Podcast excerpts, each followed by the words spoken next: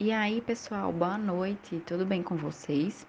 Nós somos um grupo de estudantes de psicologia e no episódio de hoje vamos falar sobre o assunto que é a psicologia na área escolar. A gente vai iniciar introduzindo um tema de forma mais abrangente e semana que vem a gente vai ter uma convidada especial, a professora Andreina, que vai poder nos ajudar a aprofundar um pouco mais o assunto. Mas de início, eu queria começar conversando com vocês sobre a diferença entre a psicologia educacional e a psicologia escolar.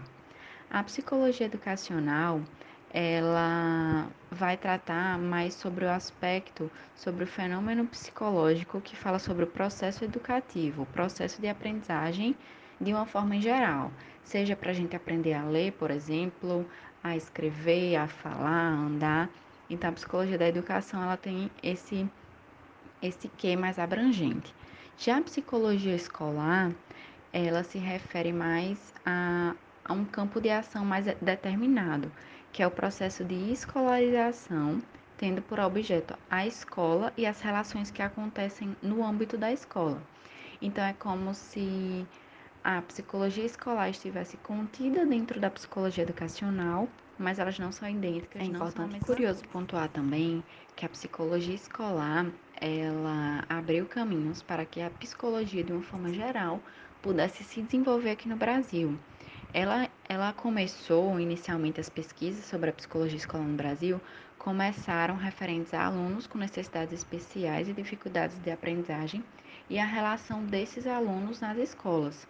É, ao contrário do que a gente pode ver hoje, que é a formação de, de escolas e ambientes escolares recebendo esses alunos é, se adequando à necessidade deles, antigamente era o contrário. Esses alunos tinham que se adequar ao ambiente escolar que não estava preparado para recebê-los diante de, de, suas necessidades especiais e de atenção, né?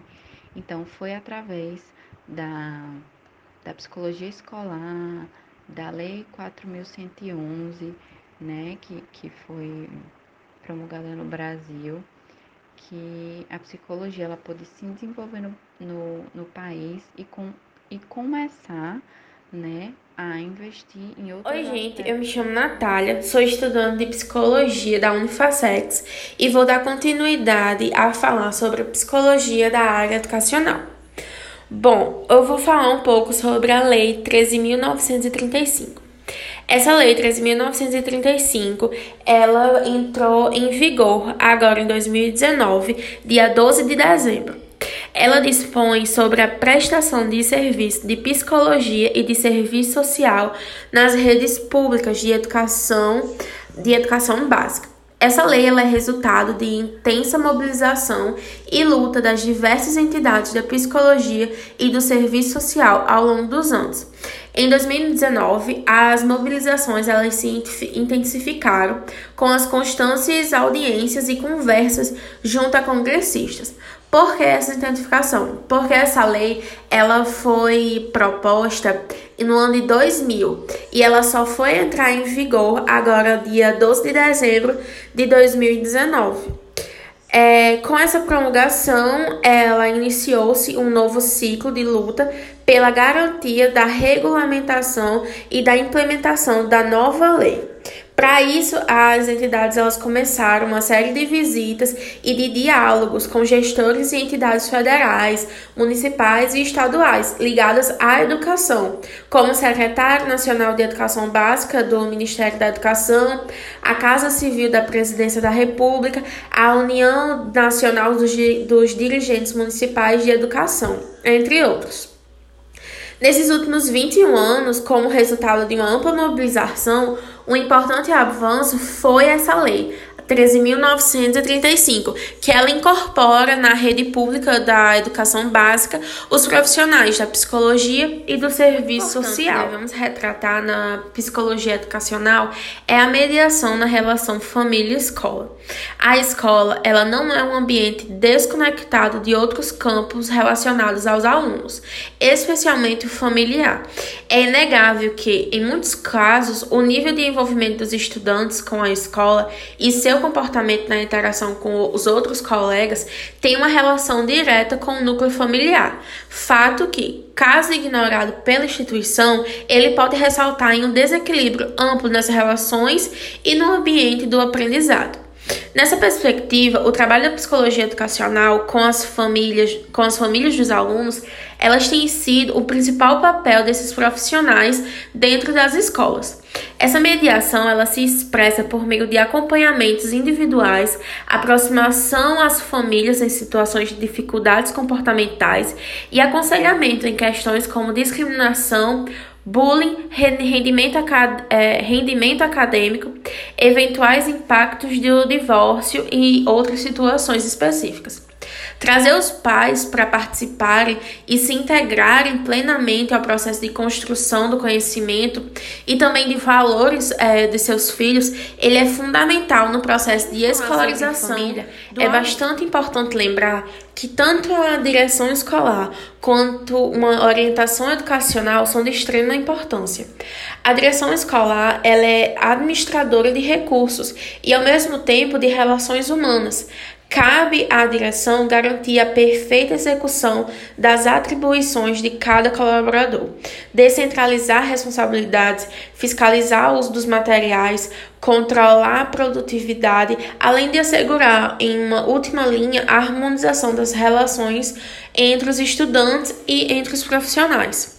A orientação educacional, ela é que os especialistas em psicologia educacional e escolar, eles têm tanta competência para identificar eventuais problemas, oferecer caminhos para aumentar o, poten o potencial de aprendizagem, compreender as relações de cada aluno de acordo com suas experiências, oferecer auxílio aos educadores e auxiliar na criação de um programa de inclusão de estudantes especiais. Aqui vale a pena fazer um destaque. Um erro comum entre os profissionais de educação é associar o psicólogo escolar ao contexto de fornecimento de diagnósticos como com finalidades terapêuticas, atribui, atribuindo esta, na verdade, uma função do psicólogo clínico. O objetivo, o objetivo principal do psicólogo escolar e educacional é fundamentalmente ampliar e democratizar o processo educacional por meio de análises e aplicações específicas ao contexto cognitivo de cada aluno.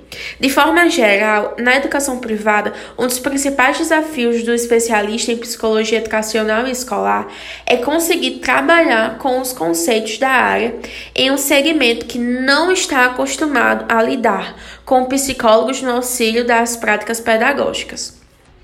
Esse obstáculo ele costuma ser vencido gradativamente por meio de diálogos, bem como pela pro proposição ah, de, de ações cuja aplicação se mostra eficaz aos olhos de, dos próprios professores. Trata-se de um trabalho progressivo de conquista de confiança. Além dessas, dessa possível resistência inicial dos próprios educadores, é preciso que o profissional ele consiga ultrapassar a barreira de ser um mero assistente social para se tornar um agente ativo no processo de construção Boa coletivo do Meu saber. Nome é Brenda, vou falar um pouco sobre os modelos de atuações e os projetos políticos pedagógicos. Entre as atribuições de um psicólogo escolar está o cuidado com toda a prática psicológica educacional, desenvolvendo avaliações, diagnósticos, intervenções e prevenção. Inicialmente, pode realizar uma ampla análise institu da instituição de ensino, a sua cultura, valores e o local que está inserido e a sua política educacional. Esse levantamento é fundamental para você conhecer e caracterizar a escola e, a partir dos dados encontrados, traçar um planejamento de ação. Em sua atuação, o psicólogo escolar deve estar atento ao corpo docente, discente, equipe técnica e direção. Assim poderá alcançar resultados mais satisfatórios e fugir do reducionismo de culpar o aluno por O projeto político-pedagógico ele é um instrumento que reflete a proposta educacional da instituição de ensino, que deve ser produzido por todas as escolas, segundo a Lei de Diretrizes e Bases da Educação Nacional, a LDB. Na prática, o documento ele estipula quais são os objetivos da instituição e o que a escola, em todas as suas dimensões, vai fazer para alcançá-los.